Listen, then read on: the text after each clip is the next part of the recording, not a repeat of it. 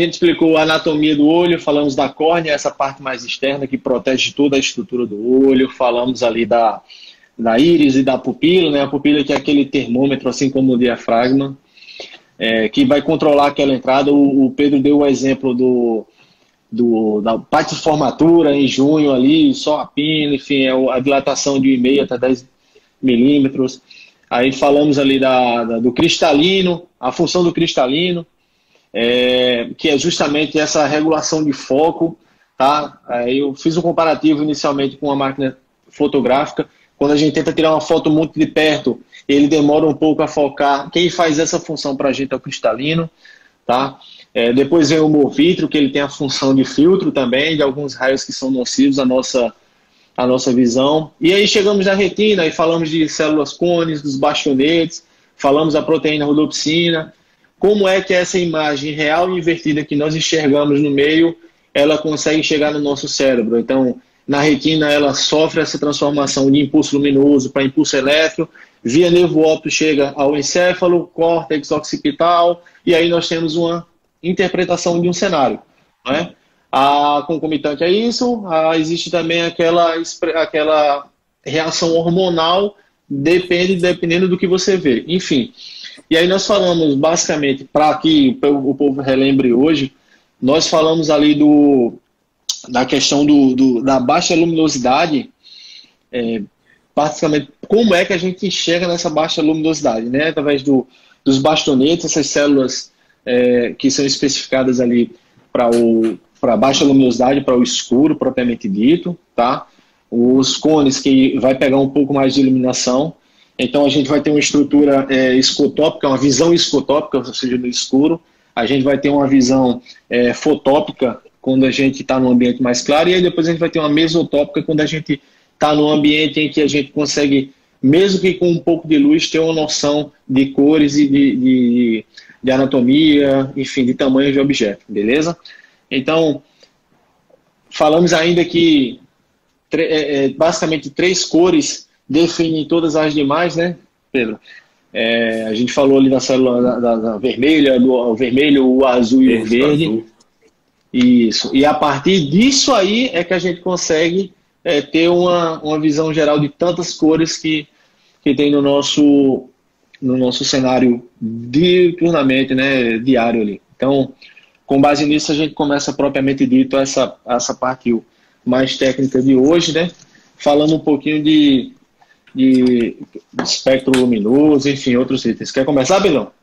A partir da visão, que é por isso que a gente sempre fala que os olhos são os principais órgãos do operador, do atirador. Porque é a partir dele você percebe a maior quantidade de informações, de estímulos externos, uh, que vai te, te adaptar ou não àquela situação, aquele confronto, aquela situação que você se encontra.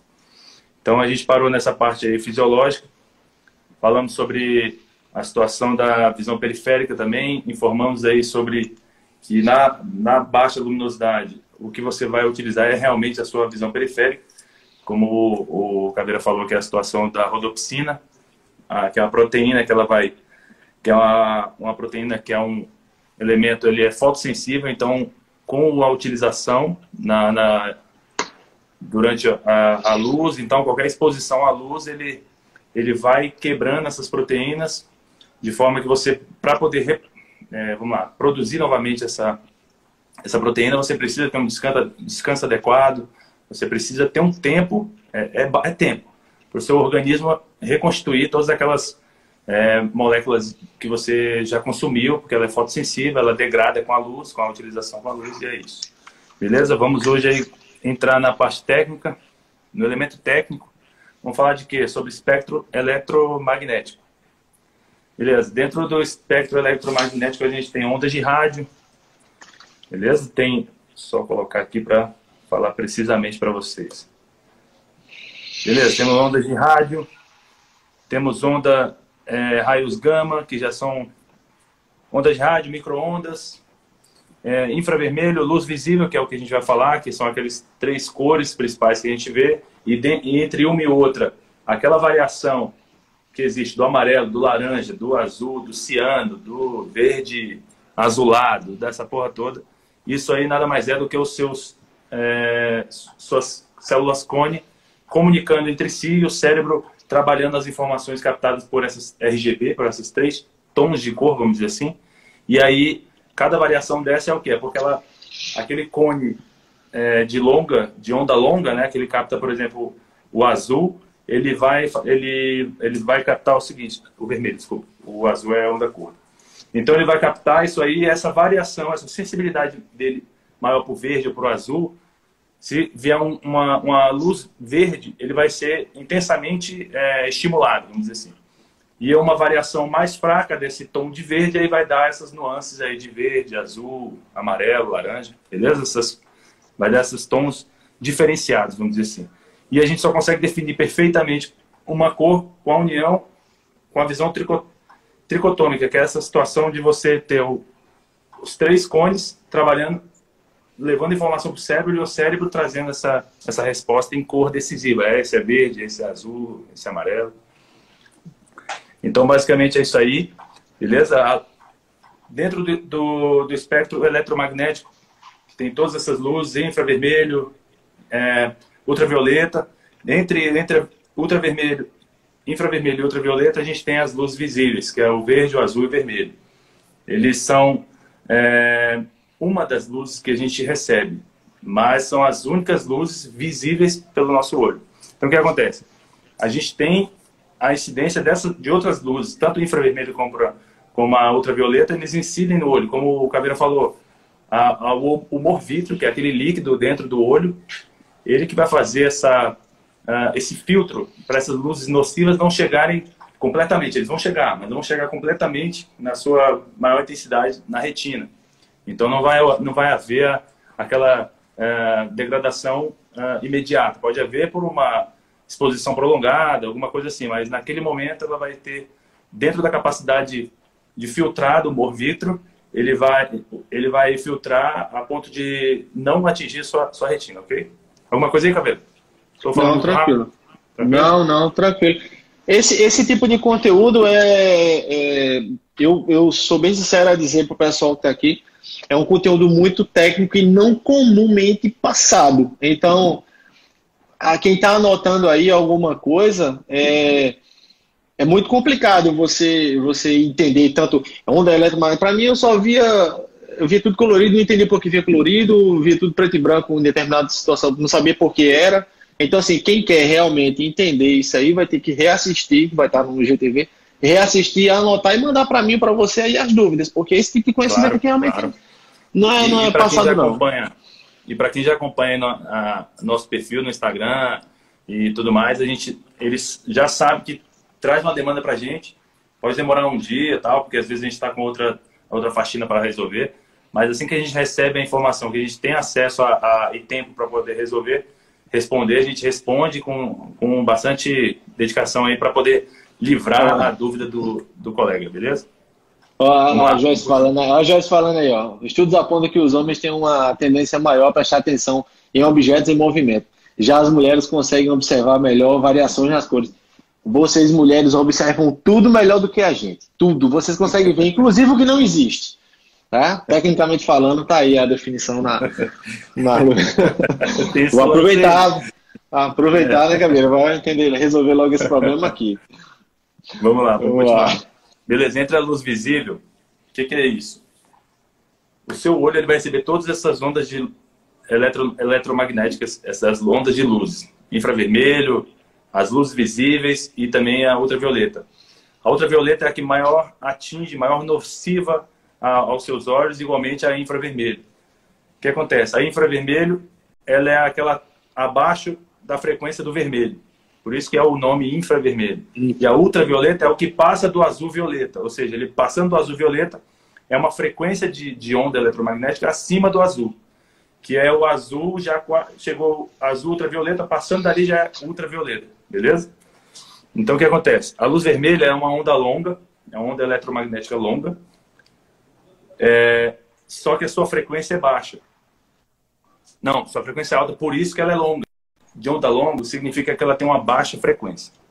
O que, é a frequência? É, é o número de ciclos que ela vai ter num curto espaço de tempo. Se ela tem uma, se ela é uma onda longa, quer dizer que ela não tem uma frequência igual a uma onda mais curta. Então, essa onda curta ela vai ter um ciclo mais rápido. Então, essa distância entre um, um vale, um vale e outro, ou uma crista e outra, isso vai determinar a frequência da onda, beleza? Só para você situar. Por que, que o nosso céu é azul? Porque o nosso céu ele é, ele é composto por ondas azuis, vamos dizer assim. As ondas azuis, eletromagnéticas, luz visível, ela, pela sua alta frequência, ela tem bastante energia, tem bastante frequência, só que ela se dissipa no ambiente muito rapidamente. Por isso que fica aquela. Como se ela dissipa no, no, no ambiente, por isso que fica azul, um céu azul no dia claro, né? Vamos dizer assim, que você consegue perceber. A ausência de, de nuvens. E aí, numa situação noturna, pela ausência das cores, por isso que você vê tudo acinzentado. Basicamente, essa é a diferença de você ter uma, uma luz incidindo naquilo ali, naquele ambiente, e não ter a, a incidência das luzes, que você já não usa mais os cones, você utiliza mais uh, basco, os bastonetes, basicamente os bastonetes, beleza? Isso é uma grande maioria. Então, beleza.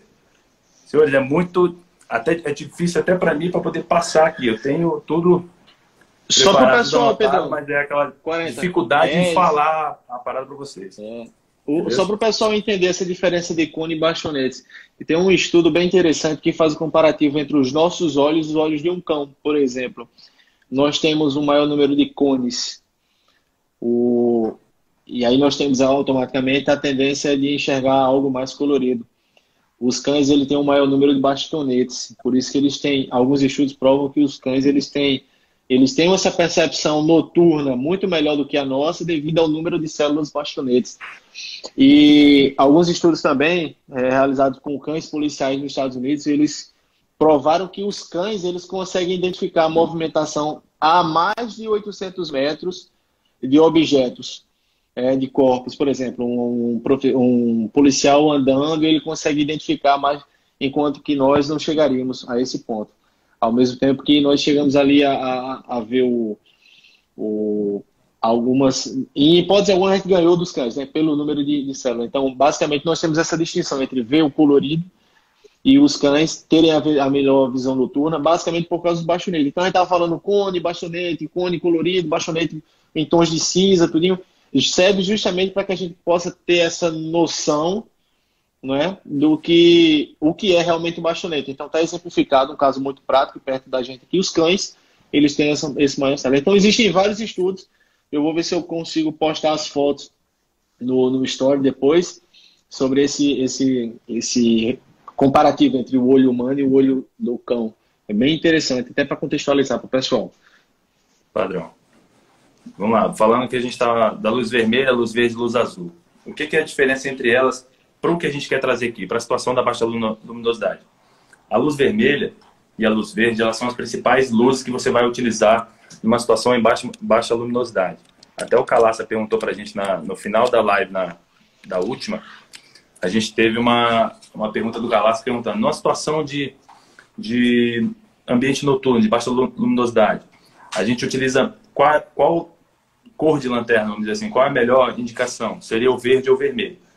O verde e o vermelho é, basicamente são os mais usados assim para leitura de, de, de mapas, para você dar uma releitura ali na, nas ordens da patrulha, para que você se, né, se cubra e poder é, ler sem atingir, sem danificar, a, vamos dizer assim, a sua adaptação àquele ambiente. Por exemplo, você já está adaptado àquela baixa luminosidade, aquele ambiente ali. Você joga uma luz branca, uma luz LED ou uma luz azul, violeta, que é uma luz muito forte, você vai acabar tendo dificuldade para se readaptar, para vai demorar um tempo novamente para se readaptar àquele ambiente. Então, se você usa uma, uma, uma luz de baixa frequência, que é o caso da, da vermelha, da luz vermelha e da luz verde, que é uma onda curta e uma onda média, uma onda, onda curta, uma onda longa e uma onda média, média. Isso significa que a frequência dele é mais, é mais baixa do que o azul violeta, que é uma onda curta de frequência alta. É isso que acontece, é aquilo que a gente explicou agora há pouco. Então, o que acontece? Para a situação de você está no ambiente noturno, precisa visualizar alguma coisa, fazer uma leitura de alguma coisa. Você utiliza cobre, você utiliza a luz vermelha ou verde, e aí quando você retornar para o ambiente, você não vai ter perdido aquela sensibilidade uh, que você precisa para aquele ambiente ali. E você também não vai chamar muita atenção de insetos, depende de onde você estiver não vai chamar, a, a, vamos dizer assim, não vai atrair insetos e também não vai se destacar no ambiente. A partir do momento que você consegue ver uma coisa numa baixa luminosidade, falei, cabelo. O, eu vou pegar o gancho que o Barros falou agora, né? O Barros, usamos luzes forenses. Algumas, algumas pessoas perguntaram sobre óculos, tal. Segura um pouco mais aí. É, foi o Robson. Então o Barros falou, usamos luzes forenses combinada com óculos para encontrar o que o olho não consegue. Então o óculos ele tem uma função somado com a luz, ele tem outra. Tudo isso para o trabalho da perícia é muito bacana, porque a perícia está ali no ambiente controlado, então ela pode fazer uso desses recursos de forma aberta sem prejudicar o que a gente fala da integridade tática da operação. Eu lembro que o Calaça falou também que algumas pessoas reclamavam quando que eles estavam ali no escuro e, e usavam, faxeavam ali com a lanterna, alguma coisa desse tipo, alguém falava, apaga isso daí, e aí como é que ele vai, como é que eu vou varrer esse terreno baldio, por exemplo, se eu não ligar minha lanterna? E ao mesmo tempo que eu não tenho um, um recurso de visão noturna, por exemplo. Então, essa pergunta mais para frente a gente vai abordar, tá? Mas tudo isso que Pedro falou de se cobrir, de analisar o ambiente, militarmente falando, olhar uma carta, está muito ligado às operações policiais, principalmente em ambiente rural, a exemplo da doutrina de operações rurais, a exemplo da doutrina de operações na Colômbia, por exemplo, não se usa nenhum tipo de lanterna à noite, sequer que ele se alume, justamente pelo que Pedro falou a identificação, a exposição, por mínima que pareça, se tiver um ambiente zero de luz e alguém acender um cigarro ou um fósforo a X metros de você, você vai perceber. Então, a integridade da operação ela é fundamental. Beleza? Mas mais para frente a gente Deixa vai eu... conseguir. Teve um, teve um ponto aqui que o Rubens, Rubens CF tocou aqui, que é o seguinte. É, nesse caso, seria melhor optar por miras de fibra, fibra ótica em verde na alça e vermelho na, na massa de mira. O que acontece, o, o Rubens? Para que você consiga visualizar essas miras de fibra ótica, você tem que ter uma luz incidida sobre ela. Preferência na luz do dia, você é utilizado por atiradores. Eles utilizam bastante esse tipo de recurso aí, de luz uh, de miras com fibra ótica. Você basicamente você tem que ter uma luz virada para ela. Tem também uma mira da Meprolite. Ela, ela é basicamente é a melhor, é a melhor que tem. É a melhor que tem. Minha parceria, é né, basicamente, tem que fazer uma. É, é, basicamente uma que tem a, a, alça de mira apenas. Ela não, não utiliza massa de mira. O que, que é isso? Incide, ela tem uma, uma, como se fosse uma clarabóia em cima da alça de mira ali, como se fosse um, um teto solar dela ali, na, na de cor é, de transparente, né, do, do, material transparente que incide a luz ali em cima. E o que acontece? A partir do momento que incide essa luz, ela cria a visão lá, lá dentro do, da fibra ótica do, do, do da mira. Então você consegue fazer como se fosse fazer um enquadramento de alça e massa dentro de uma mira só, dentro de um ponto focal só. Mas ele utiliza um ponto de luz, uma fonte de luz iluminando ele. Então a sua conexão entre fibra ótica e, situação de ambiente de baixa luminosidade ah, não, não tem nada a ver, porque você precisa de ter incidência de luz na sua fibra ótica para poder funcionar de igual qualidade, beleza? Uma fibra, uma mira com fibra ótica aí no período noturno, ela é, ela é a visão é zero para você. A não ser que você tenha É a mesma coisa, coisa você ter uma mira falou. mecânica simples, uma mira de metálica sem, sem recurso algum, a não ser o, o trítio, né? O trítio, aí o né? beleza, aí muda alguma coisa. Agora a fibra ótica para você não vai fazer diferença não. Beleza? Vamos lá. É, a gente falou sobre as ondas é, vermelhas e verdes, que são as melhores, as mais indicadas para o ambiente já é, adaptado, para que você já esteja adaptado.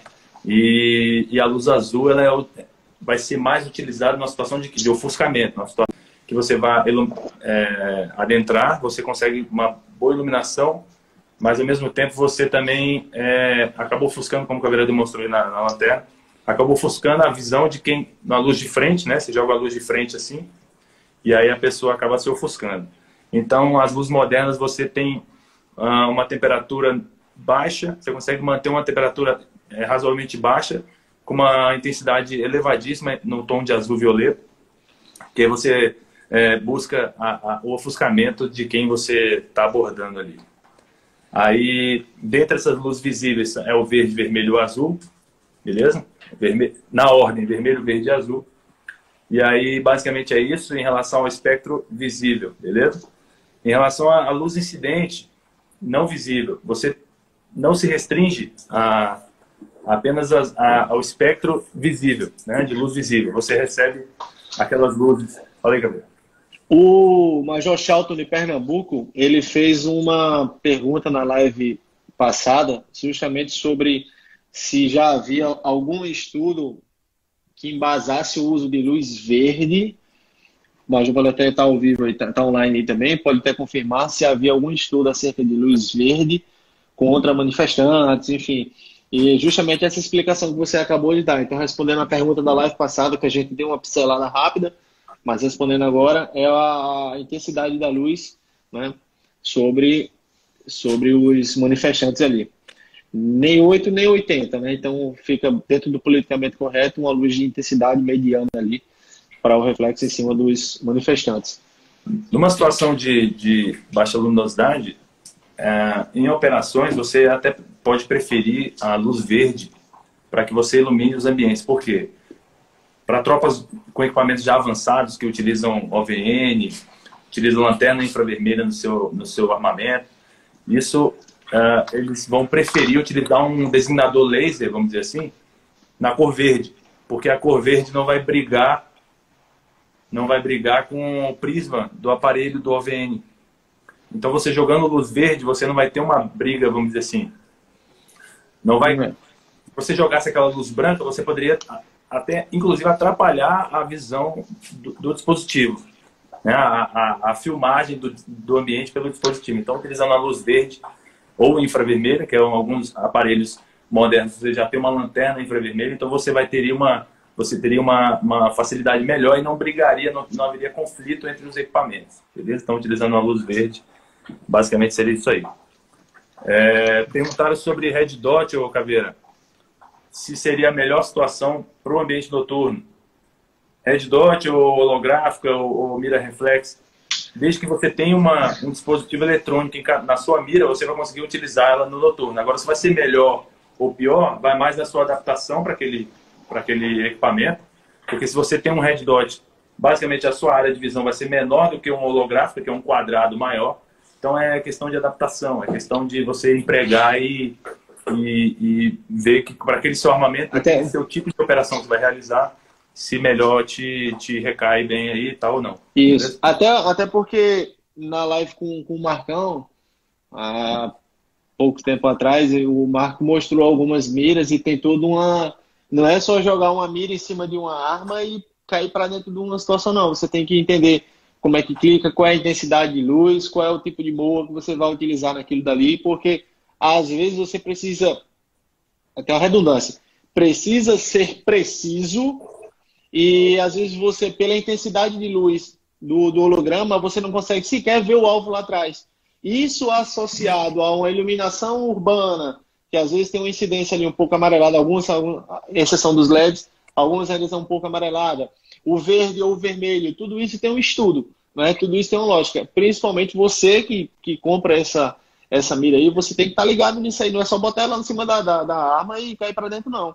Tem que regular, tem que ver a distância que você vai utilizar, enfim.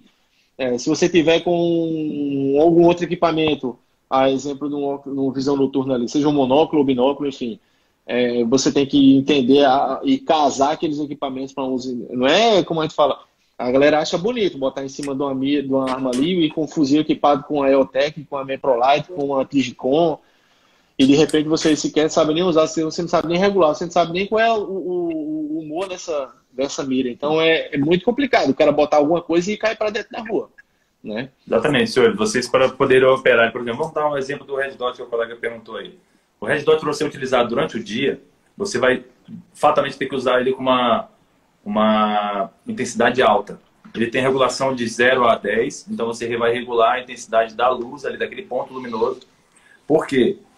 A depender da intensidade errada que você utilizar, ele vai, ele vai acabar ofuscando a sua visão e você, ele vai te dar uma, um, um ponto luminoso muito perfeito ali dentro do, dentro do aparelho. Porém, como ele está mais luminoso, vamos dizer assim, quando ele está mais intenso a luz, ele vai estar tá um ponto bem chamativo.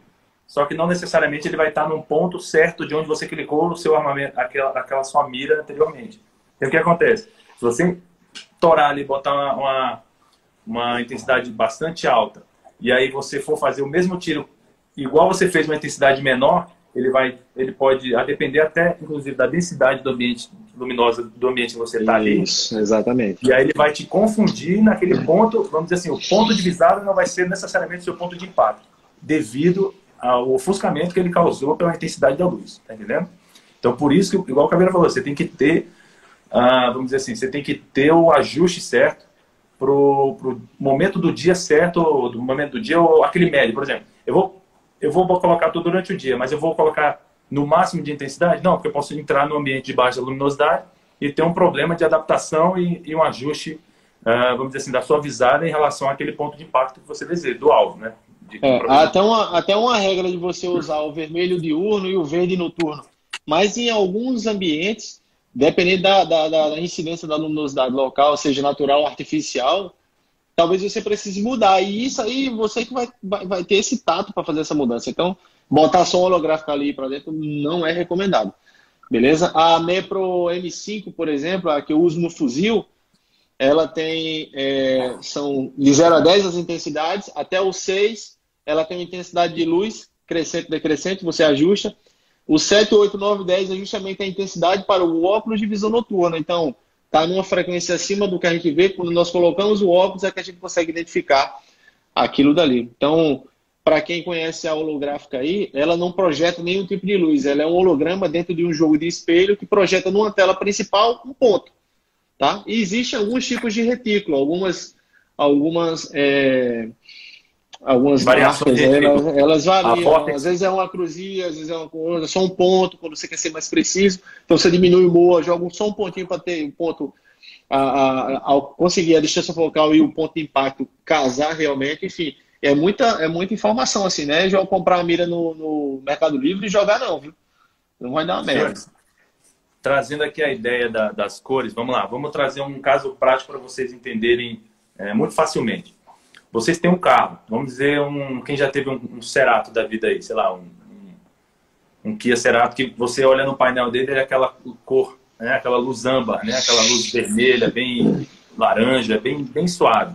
Agora você entra num HB20 ou num Sonata da vida, você entra num Hyundai, aquela luz azul intensa que você fica assim, caralho, é uma nave, nave espacial, assim, entendeu? Você vê tudo ali, tudo iluminado, tudo bem nítido. Isso é para quê? A situação da, da luz uh, azul, essa adoção da luz azul pela Hyundai, ela busca criar uma perturbação visual no, no motorista para que ele não durma. É uma luz de alta energia, ela vai trazer uma, uma, uma, uma vamos dizer assim, deixar o cara mais alerta para o que ele está para o ambiente ali para chamar mais atenção daquele manômetro, daquele mostrador ali, seja de óleo, de velocidade, de combustível, para trazer mais atenção do motorista para que ele não durma, para que ele não venha a relaxar a, seu, a sua visão.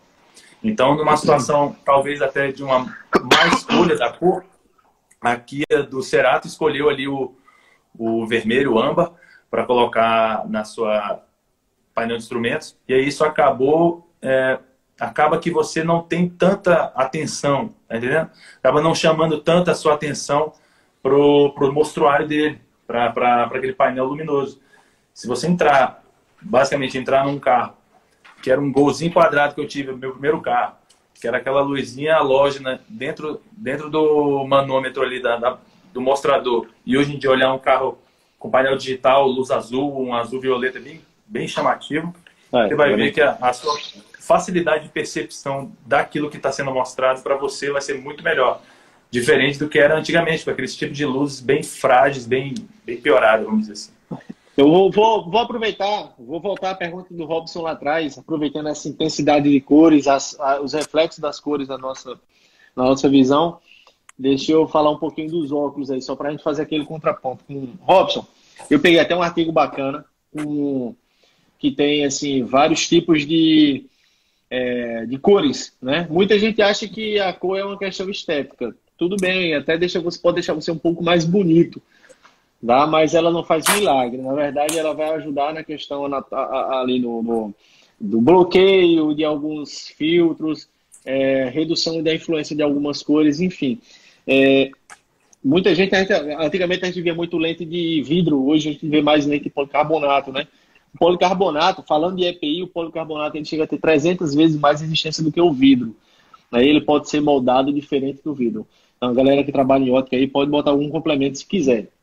Em compensação a isso, ele já produz, ele já possui algumas, é, digamos assim, particularidades positivas no enfrentamento, na redução, no bloqueio de algumas luzes. Mas eu, vou, eu trouxe para cá é, um, um, um código cores, inclusive eu vou ler, tá? Porque eu disse, como eu tive essa bronca, eu disse, minha cabeça vai estar falhando, eu vou levar o artigo para ler lá. Então vamos lá. Lente de cor amarela, lembra daquela lente amarela que a gente tinha? Eu vou fazer até um paralelo. Tem um estudo do, do da Federal, Rodoviária Federal, a maioria dos acidentes, 30 e alguma coisa por cento dos acidentes, eles ocorrem entre as 17 e as 20 horas. Esse é o que é, eles falam de lusco, esqueço, eu estou esquecendo agora o, o, o, termo, o, termo, cara. É o termo, mas lusco, lusco alguma coisa, é o lusco fusco, né? Alguma coisa desse tipo, né? A intensidade da luz, a velocidade com que ela muda, varia muito entre aqueles tipo um crepúsculo, é um anoitecer. A intensidade da luz ela varia muito. Então, muitos caminhoneiros, luz confuso, isso mesmo, os caminhoneiros eles usam muito aquela luz amarela, né? Mas por quê, né? Então vamos lá, só um paralelo aqui todo mundo. O paralelo é como se, o, o amarelo é como se fosse um mini sol portátil, né? Ele transmite o máximo de luminosidade possível. Por isso ajuda no conforto no olho e na percepção, na hora desse, dessa mudança de cenário. Então, ajuda no conforto dos olhos e ajuda na percepção. Beleza? Então vamos lá. Cinza e fumê. As tonalidades cinza e fumê proporcionam alta fidelidade de cor e são confortáveis para a visão em ambientes ao ar livre em geral. Tá? São ideais para dias nublados e para dirigir sob neblina. Diminui o desconforto do branco, aquele eu, particularmente, eu tenho uma, uma, uma certa sensibilidade ao, ao, ao, muito claro. Então, ele diminui o desconforto do branco e aumenta o contraste. Bloqueia o azul, aumenta, enfim.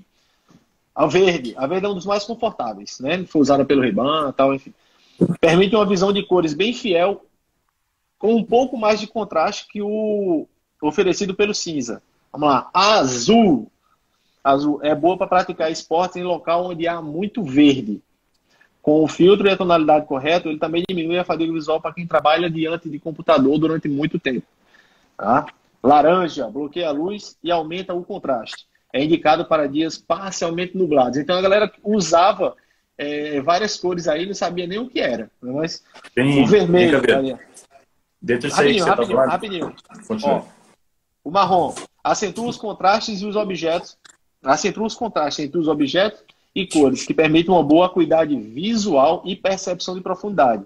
O marrom acentua o contraste entre objetos e cores e permite uma acuidade visual e percepção de profundidade. Por isso, algumas pessoas usam o marrom para o tiro. Vermelho oferece mais contraste em situação de amanhecer. Enfim, por isso é usado em esportes como neve. E o transparente serve para porra nenhuma, só proteção mesmo. Vai lá, galera. Tem, tem lentes transparentes que ela tem proteção UVA-UVB. É, basicamente. O policarbonato procura... em si só ele já, ele, já, ele já proporciona essa aí, né? Se ele tiver o tratamento correto, ele vai. Exatamente, porque se você utilizar uma lente pura, pura e simples, sem aquela, vamos dizer assim, sem uma, uma, uma proteção é, para raios, né, ultravioleta e raios UV, é, ultravioleta e infravermelho, você vai acabar é, se expondo ali, por exemplo, num dia de sol, no dia de, de treinamento num, num sol, você vai acabar expondo seus olhos a, a, altas radiações ou baixas radiações a ponto de, de também ser nocivo aos seus olhos, beleza? Então, o que acontece? O que, que é tudo isso aqui que a gente está falando? A gente está apresentando para os senhores uma, uma, uma linha de conhecimento, pode ser útil para o senhor, pode não ser, mas o que acontece? É importante você saber para quê?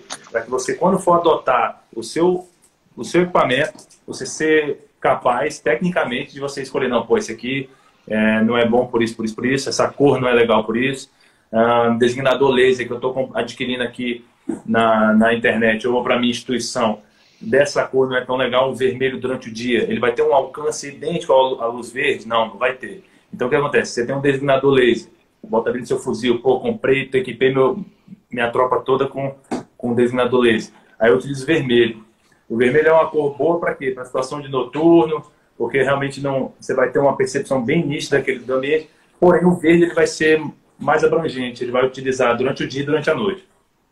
E também não vai brigar com, com o prisma do seu, da sua, do da seu dispositivo de visão noturna, entendeu? Do seu óculos de visão noturna. Então, é, isso tudo que a gente está falando vai fazer a diferença para quem opera com esse tipo de equipamento, para quem faz necessidade desse tipo de equipamento e faz necessidade desse tipo de questionamento.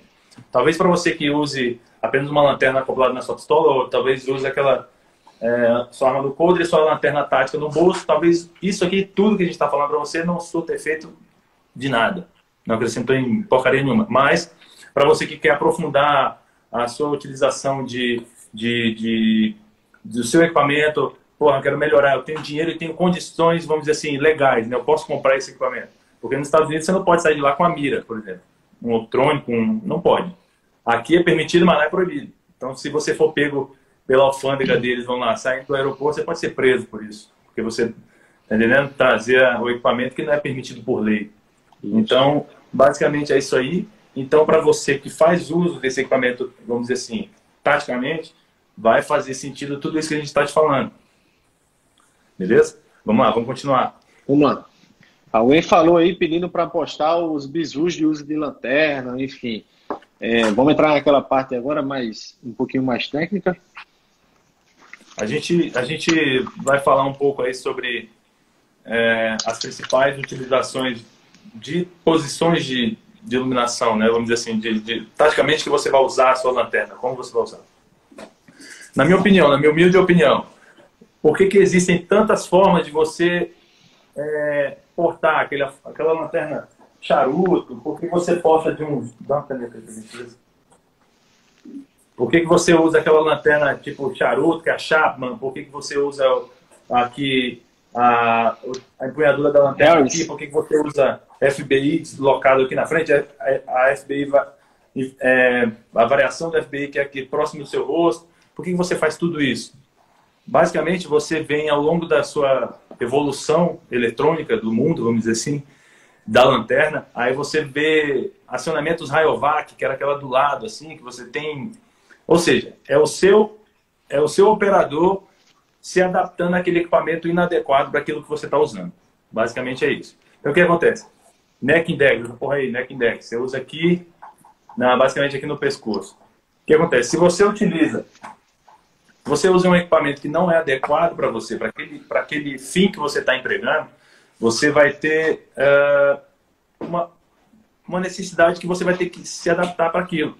Então, seja daqui do lado, se fosse, se a, a, as atuais, que basicamente é aqui atrás, aquele acionamento na retaguarda da lanterna, que é aquele botão que você aciona, muitas vezes não faz nem barulho. Isso, é, é, tu falou bem, tu, você contextualizou muito bem.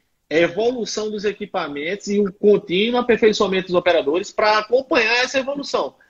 Hoje, basicamente, a gente tem uma lanterna com acendimento na parte de trás, onde basicamente eu acho que o, quase o mercado inteiro tem. Raríssimas exceções ainda mantém o acionamento aqui na parte de cima, para que você use essa forma, não aquela raiovaca amarelinha mais tal.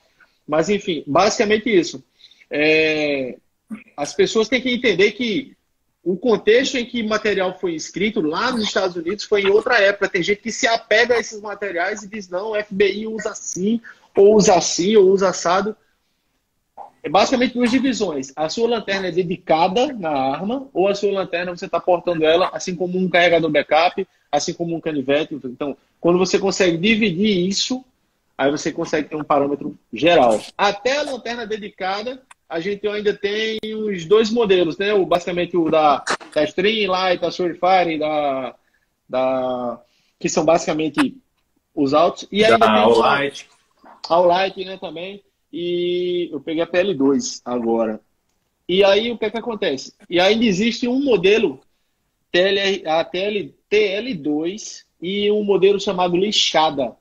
Eu tinha, eu tava com o um modelo aqui, mas elas têm um acionamento de um lado para o outro.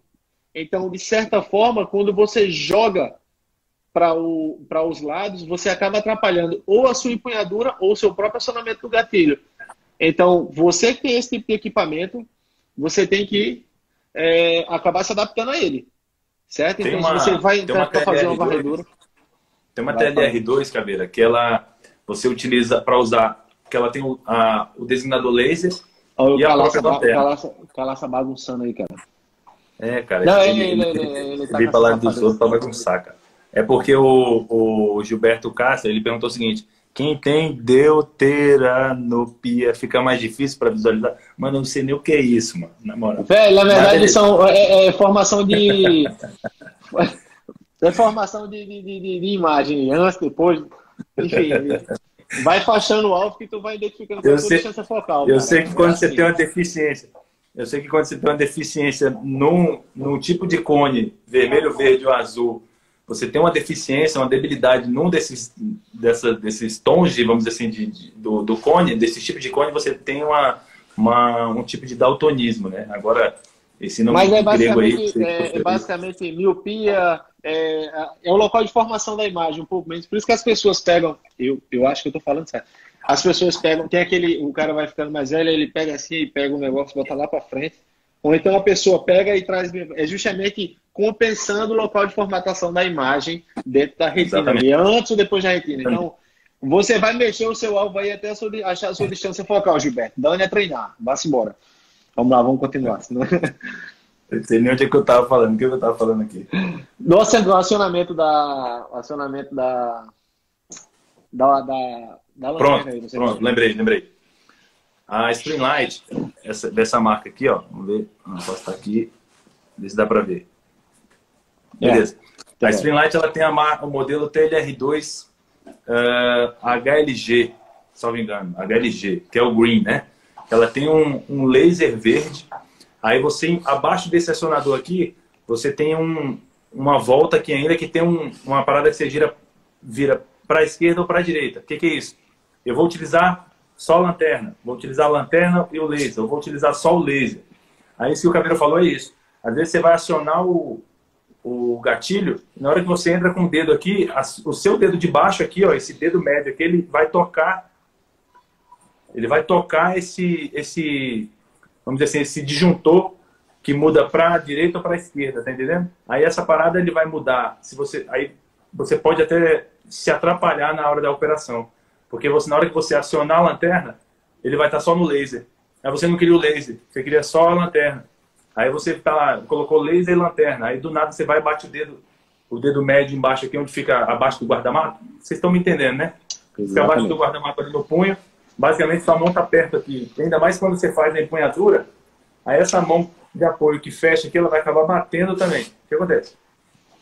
Foi uma ideia legal, foi uma ideia bacana para você utilizar laser com a lanterna, até para você ter uma, uma, vamos dizer assim, uma visada mais rápida, né? um enquadramento do alvo mais rápido. Porque você sabe, se você ajustou ali o seu alvo na, sua, na seu laser ali, então, basicamente, onde você apontou e iluminou com laser, você vai colocar o tiro, correto?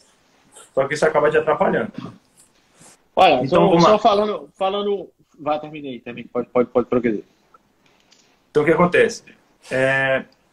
O que, que eu poderia perguntar para vocês aqui? Qual seria a maior dificuldade de empregar uma lanterna num combate, vamos dizer assim. Qual seria a maior dificuldade? É você utilizar no momento errado, o, numa posição, vamos lá, você está numa, numa patrulha, você utiliza ela no momento errado e você é o homem que não poderia utilizar a lanterna e você utiliza. O que, que acontece? Você denuncia a posição dos outros guerreiros, porque ao mesmo tempo que você vê, você é visto. Então o que acontece? A partir do momento que você está aqui, lá, você é o quarto cara da patrulha, quarto camarada, quarto operador, e aí você do nada ilumina. Você vai jogar aquela luz de fundo, igual eu expliquei na, na live anterior, aquela luz de fundo aqui, ó. Você joga e você vê só a silhueta do cara.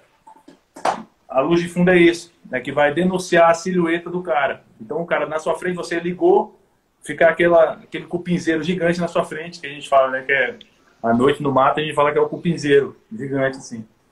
E aí quando você joga, fica aquela silhueta gigante, e aí você denuncia a posição na minha opinião, a maior dificuldade ou o maior problema que você teria numa situação de baixa luminosidade, com o emprego da lanterna, emprego dos equipamentos, seria você é, a, ajustar ela e, e, ligar no momento errado, entendeu?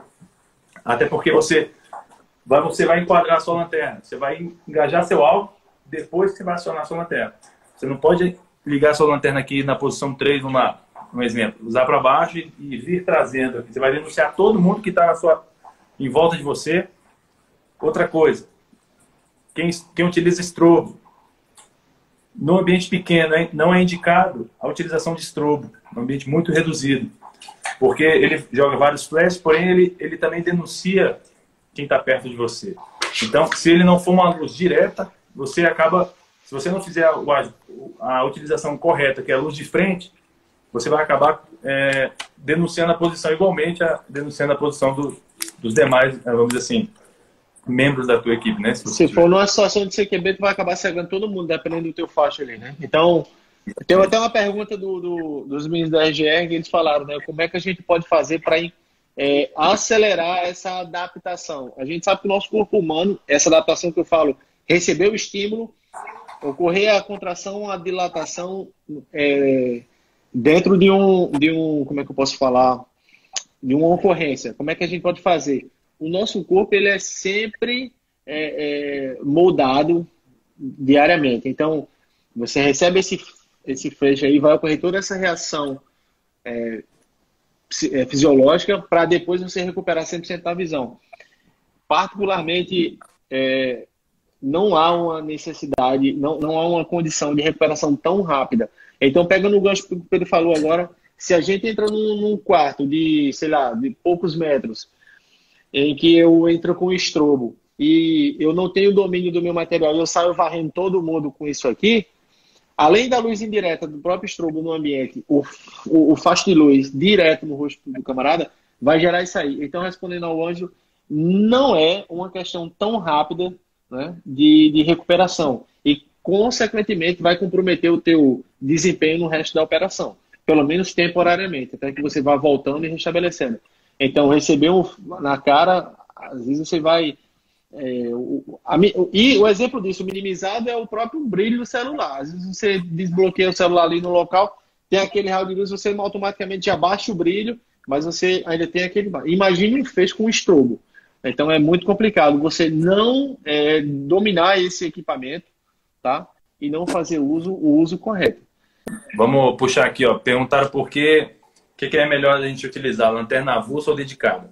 Eu digo o seguinte, antes de você pensar em lanterna para o seu armamento, você tem que pensar no coldre. Se você utiliza um coldre que vai, vai adequar, que ele é um equipamento adequado, e vai aceitar o acoplamento da sua lanterna na sua arma ali dentro, beleza? Aí você pode pensar numa lanterna, porque numa lanterna acoplada. Se você não tem uma, vamos dizer, se você não tem um, um coldre dedicado, para isso. Então, o que, que, você pode fazer? Você pega, utiliza uma lanterna avulsa. Porque aí você, na, enquanto você está com aquele coldre sem aquela capacidade de receber a sua lanterna é, dedicada, você tá, vai estar tá utilizando, igual o Caveira até demonstrou, como você pode adaptar um, uma auréola, um, um anel para prender no dedo, para jogar, fazer recarga. Pronto. A partir do momento que você inseriu aqui, tirou ter... do bolso e inseriu o carregador, você pode é, pode manusear o index, ou se você vai usar. O, o, enfim, o que você for usar na hora de fazer a recarga, você vai jogou para trás ali, vai recarregar e depois você vai recuperar. Então, basicamente é isso daqui. Você pode ter no equipamento em casa a lixada TL2, mas dá ali 600 lumens, né? Só para que o pessoal entenda aí, lumens, a gente sempre escuta falar lumens, é a unidade de medida tá? assim como metro, gramas, enfim, é, do Sistema Internacional de Unidades. Então, você sempre vai ver isso daí em lumens, beleza? Muito fácil. Não, 180 lumens, o que é lumens? É basicamente isso. Tá? Voltando lá às perguntas, é, vamos complementar aquele dedicado ao avulsa e aí a gente vai seguindo. Caveira, perguntar aqui sobre é, utilizar um, um dispositivo de visão noturna. Ele, ele perguntou se é uma alternativa para, para o uso da lanterna. O que acontece? Hoje em dia você tem lanternas que podem ser dedicadas para a situação de, de, uh, de baixa luminosidade em conjunto com o dispositivo de visão noturna. Você pode muito bem ter uma lanterna de, de, é, de infravermelho que você a olho nu, não, basicamente você não vai ver é, muito bem aquilo que ela está lançando, né, o seu faixa de luz ali.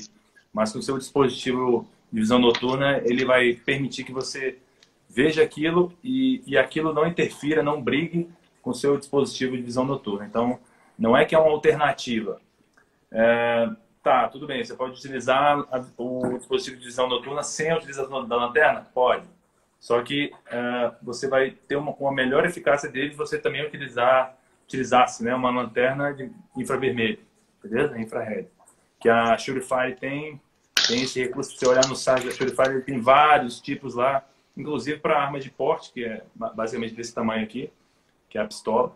Basicamente, eles também têm um para utilizar. Mas aí, dentro daquilo que eu falei, se você não tem um coldre que, que aceite aquela lanterna, não faz sentido você utilizar uma lanterna dedicada na pistola ou no revólver, seja lá o armamento que você utiliza aí na sua, na sua defesa. Então, basicamente é o seguinte: se você tem uma arma longa, que ela tem aquele trilho Picatinny, que é o padrão internacional, que você utiliza a sua lanterna ali, se ela tem ou não um acionador, que é um fiozinho que você, dentro da sua empunhadura, você consegue acionar, vai ser melhor para você. No meu caso, na minha, na minha empunhadura comum, que é aquela C-clamp, né? É basicamente a que eu utilizo, ela não tem um acionador lá. Eu que onde eu coloquei o acionador? No, no, no punho, mag pull embaixo ali que eu coloquei. Então, se eu tenho que utilizar a lanterna, eu trago a mão aqui para baixo e aciono ali. Se eu não tenho que utilizar, eu, eu levo minha mão à frente. Isso faz o quê? Faz com que eu não acione minha lanterna no momento inadequado. Entendeu? Basicamente é isso. Porque se ela está sempre no local que você comumente usa, lá na frente, eu, eu basicamente uso bem a, o braço bem uh, à frente lá, no, quase saindo já pegando no cano lá na frente, assim, já pegando na parte quente do armamento. Porque a minha envergadura é grande eu prefiro utilizar lá na frente do cachorro aqui, cara. Tem dois aqui que tá se comendo aqui, um engolindo o outro aqui. Faz parte. Aí o que acontece? Então, por que, que eu utilizo o acionador no punho? Porque aí eu não, não, não vou ter essa briga, nem vou acionar no, no momento inadequado. Beleza? Na pistola tem. E outra coisa, você que utiliza lanterna, seja avulsa ou dedicada, você tem que ter em mente que o tipo da lanterna que você usa, que tipo de bateria ela usa. Ela usa uma CR123, ela usa aquela bateria de 18.650, 18 que é aquela grandona assim, vende na feira, vende em sites especializados com uma, uma qualidade melhor, recarregável ou não. Aí o que acontece? Você está no meio de uma operação, no meio da, de um puta que pariu, e a sua bateria acaba. Aí você vai utilizar CR123. No local onde você está, vende CR123, você tem bateria CR123 guardada no seu kit, guardado aqui no... Tem uns camaradas tem um porta aqui no capacete, assim, por exemplo, que fica guardado a, as baterias. Tem um portazinho guardado no colete mesmo, tem um bolso cheio de daquelas baterias. O que acontece? Você usa uma mira holográfica, EOTech da vida, XPS3, vamos dizer. Ela usa uma bateria CR123. Não é aquela bateria de relógio é, moeda de 25 centavos, não. É a bateria CR123 e o que acontece? Cada uma é pelo menos uns 50 contos. Você tem isso. Você tem condições de comprar essa bateria, de manter. Adianta você ter uma lanterna dessa aqui, que usa duas CR123, e aí por acaso você deixa dentro da bolsa. Essa é a CR2, essa daqui. Aí, aquela ali, ó, que está mostrando. Aí eu comprei, já comprei recarregável, eu comprei estação para recarregar, comprei mais duas, ou seja, quatro pilhas disponíveis, quatro baterias disponíveis para poder usar. Faz parte. Se vai é, duas dentro da mochila, mais duas, dependendo da missão, as quatro na mochila, enfim, de forma que a gente não consiga, não, não fique no prego no meio disso aí. Né?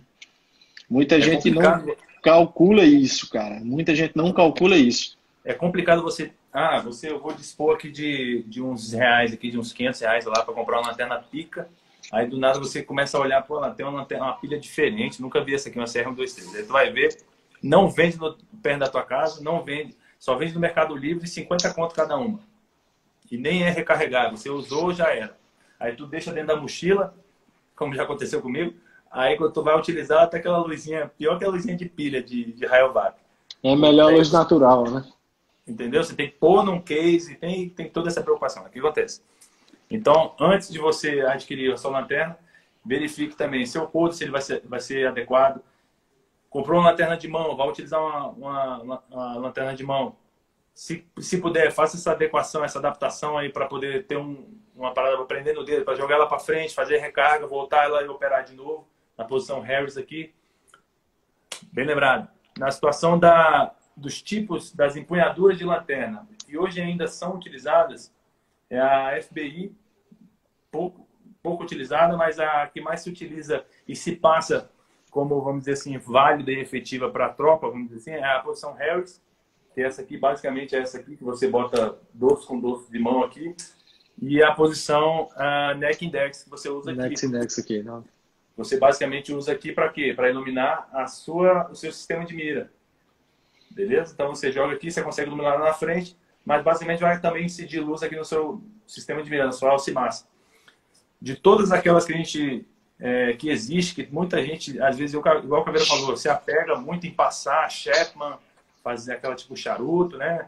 Fazer FBI e tal, o cara elocubra pra caramba, mas acabou que no final. Se o cara projeta a, vontade dele para o aluno, olha, a melhor que tem é essa.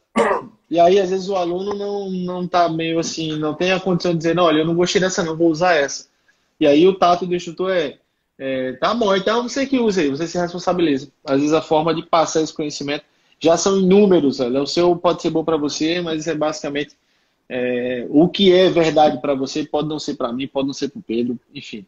Então você tem então, que estimular o aluno a raciocinar.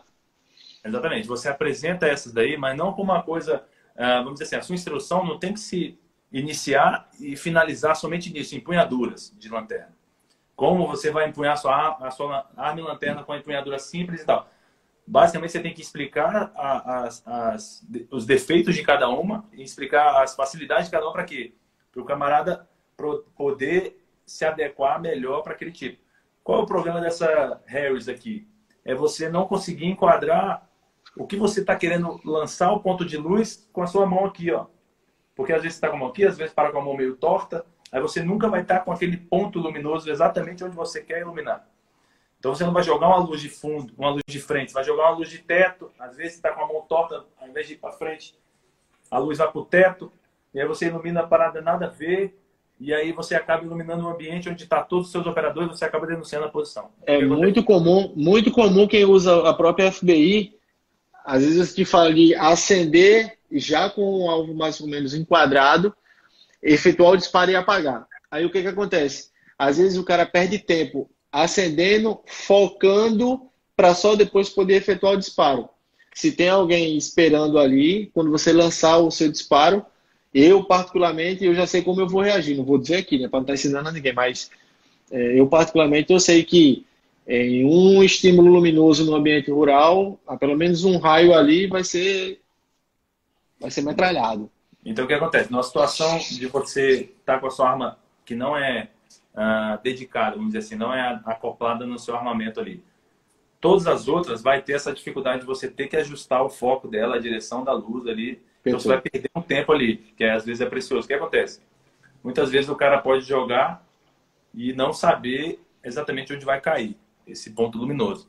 Esse, essa é a dificuldade, e aí vem aquela dificuldade que eu te falei, que é a, a, o momento certo de você utilizar essa lanterna. Então, essas são as duas principais dificuldades para quem usa uma lanterna avulsa, beleza? Que também acaba é, complicando a, a visão da, da dedicada. Muita gente fala, Pedro, quando a gente começa a falar de baixa luminosidade, por que a polícia não comprou OVN? O que danado é um OVN, um óculos de visão noturna?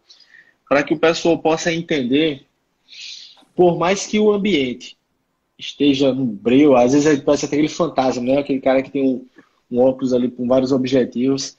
Às vezes, por mais que o ambiente esteja escuro, existe naquela, naquele ambiente ali partículas luminosas, os fótons, tá? que emitem algum tipo de luz. Às vezes invisível ao seu olho, mas com algum tipo de, de equipamento você pode ver. Então, na verdade, o óculos de visão noturna ele capta esses estímulos locais. Existe um tubo de intensificação, só explicando o que é o OVN, pessoal. Existe um tubo de intensificação, tá? Esse tubo de intensificação, ele vai pegar os fótons ali e vai começar a transformar eles em elétrons. E aí existe o que ele chama de fósforo, né? Que é justamente aquela tela de uma, uma placa de PMC, placa de microcanais. Então essa placa ela, ela faz com que esses elétrons sejam projetados para um, uma tela com fósforo, por exemplo, e aquilo ali, assim como um ferro incandescente estimula aquela cor incandescente laranja, o, esse, esse tubo de intensificação, essa placa de microcanais e essa tela de fósforo vai fazer com que aquele elétron ele também incida sobre aquilo ali e fica incandescente. Por isso que a gente vê. Eu vou ver se eu acho algumas fotos aqui no, no, no Stories, vou colocar também mais ou menos o que seria uma visão é, noturna, com fósforo branco ou com os, as primeiras gerações de óculos de visão noturna. É um recurso fantástico. No Breu você vê dia, né? Então, mas é caro, é, poucas pessoas usam, enfim, é muito ainda desconhecido pelos, pelos policiais. Tá? Tem mais pergunta aí? Caveiro, eu ia comentar aqui uma situação. É, por que, que a gente, por que, que é utilizado muitas vezes uma situação de granada de luz e som? É aquilo que a gente falou, ela visa o ofuscamento. É, basicamente, quando você utiliza uma lanterna de frente, com a luz de frente, você tem, você busca o ofuscamento. Então, se você vai utilizar uma, uma lanterna dessa, você vai buscar um, um, uma lâmpada, um LED de super branca ou, ou LED, né, vamos dizer assim, de alta intensidade, uma luz de alta intensidade. Se você usa ela luz de frente, e aí você vai buscar o que? O, ofuscamento.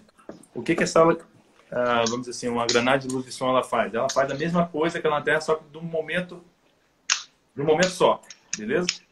Ela tem uma carga dela que ela cria ela potencializa a, a queima e, e, cria aquele que é o magnésio junto com a pólvora que potencializa aquele cria aquele clarão né? Porque uma explosão em si ela já tem aquele clarão típico dela. Só que com o magnésio ali ele vai intensificar aquilo e vai criar uma uma perturbação em quem olha para aquilo. Então aquilo ali ele basicamente é a flashbang ou luz e som né? Basicamente para quem está assistindo é isso aqui ó. De uma vez só. Só. que, só que um áudio ensurdecedor, porque ela tem uma carga considerável, tá? E esse flash, só que a sua pupila não faz esse trabalho de diafragma tão rápido como o celular. Então você acaba recebendo esse estímulo e ficando cego. Esses segundos são preciosos e se você estiver na condição de causador, vai acontecer alguma coisa com você. Deus queira que você fique vivo para contar a história, né? Basicamente era isso aí que eu tinha falar. Então ela vai causar o quê? A luz em si, a granada, ela, ela cria, ela tem um efeito moral, ou seja, ela, ela baixa o moral de quem está vendo, né? Vamos dizer assim. E também cria essa perturbação, essa, essa perda de, de, de consciência espacial também é, é perdida. E aí essa visão, como ele tá ali, tava, provavelmente estava num ambiente de baixa densidade de luz e jogou uma, uma granada dessa, e aí teve aquela aquele, aquela ruptura daquela adaptabilidade, né, que você estava ali adaptado para aquele ambiente, criou-se um clarão e você, para poder retornar à sua adaptação, você vai, igual o Cabreira falou, você vai ter uma dificuldade, leva um tempo, não é de uma hora para outra. Então você vai levar um tempo até se readaptar. Esse tempo que você toma, que você necessita, que é o que vai fazer a diferença para a operação. Então, uh, se você tem um, um, estímulo novo, igual o Calas falou aí, você tem um estímulo novo que criou aquele clarão, aí o que acontece? Ele vai criar um delay na sua adaptação, beleza? Vai, vai criar um, um, uma necessidade de, de tempo para poder se adaptar. E nisso você é feita, traz um efeito moral, um efeito atordoante, você traz um efeito uh, que a pessoa perde a consciência espacial dela ali momentaneamente. E, e aí, além disso, você utiliza a lanterna para fazer aquela fotografia do ambiente, não é para você iluminar e deixar iluminando o ambiente. Aí você vai varrendo o ambiente todo. Não, você enquadrou, iluminou, pagou. Enquadrou, iluminou, pagou. Então o que acontece? Você não vai fazer aquela varredura com a lanterna ligada o tempo todo, você vai varrer, vai denunciar todo mundo que está contigo, vai denunciar a sua posição. Então, é, não é só você chegar e empunhar sua sua lanterna seja dedicada ou não na sua mão ali ou na tua arma, que você vai é, resolver o seu problema. Você tem que ter o momento certo, que é após você já enquadrar o armamento, e aí sim você faz o acionamento da lanterna. Beleza. Pedrão, meu irmão, eu tô no, no... Cheguei na minha, no meu limite aqui, vai haver uma explosão aqui na porta. Já, já que é a, a, a esposa e a filha entrando. Brincadeiras à parte, o time vai entrar completo aqui. Full, metralhador, escudo, tudo. A sogra, a mãe. Ah, todo mundo. Então, velho, mais uma vez, agradecer aí. Dizer ao pessoal que, basicamente, na baixa luminosidade, a gente precisa entender o que passa pelo nosso corpo. Essa baixa luminosidade vai muito além de acender, atirar e mover, como aquele flash fogo e fuga, né? Antigamente passado.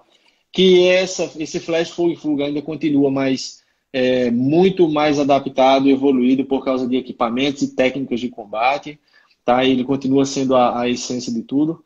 Mas, enfim, agradecer a todo, todo mundo que acompanhou as duas partes aí. Agradecer mais uma vez, Caveira. Pedrão, meu irmão, Deus te abençoe. Obrigado por trazer tanto conhecimento para a gente aqui. Beleza? Tamo junto. Até as próximas aí. Beleza, meu irmão? Beleza. Um abraço. Próxima a gente vai bolar uma, uma, uma live não muito técnica aí para os cocos secos que nem eu aí poder entender melhor a, parada. É, moído, cara. É moído, a galera, a galera não. não a galera fica Pô, eu achei. O Vieira colocou, né? Pô, eu passei, o Vieira colocou, eu tô parecendo um, um aluno do segundo grau que chegou atrasado, o professor tá explicando uma expressão ali monstruosa no quadro e eu tô voando. Mas brincadeiras à parte, quem tá com dúvida, assiste a primeira, reassiste essa parte, essas partes aqui.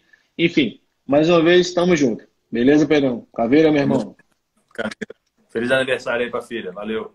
Valeu, valeu. Obrigado, pessoal. Deus abençoe valeu. todos vocês. Valeu. Obrigado a todos aí pela presença. Valeu. Valeu, irmão.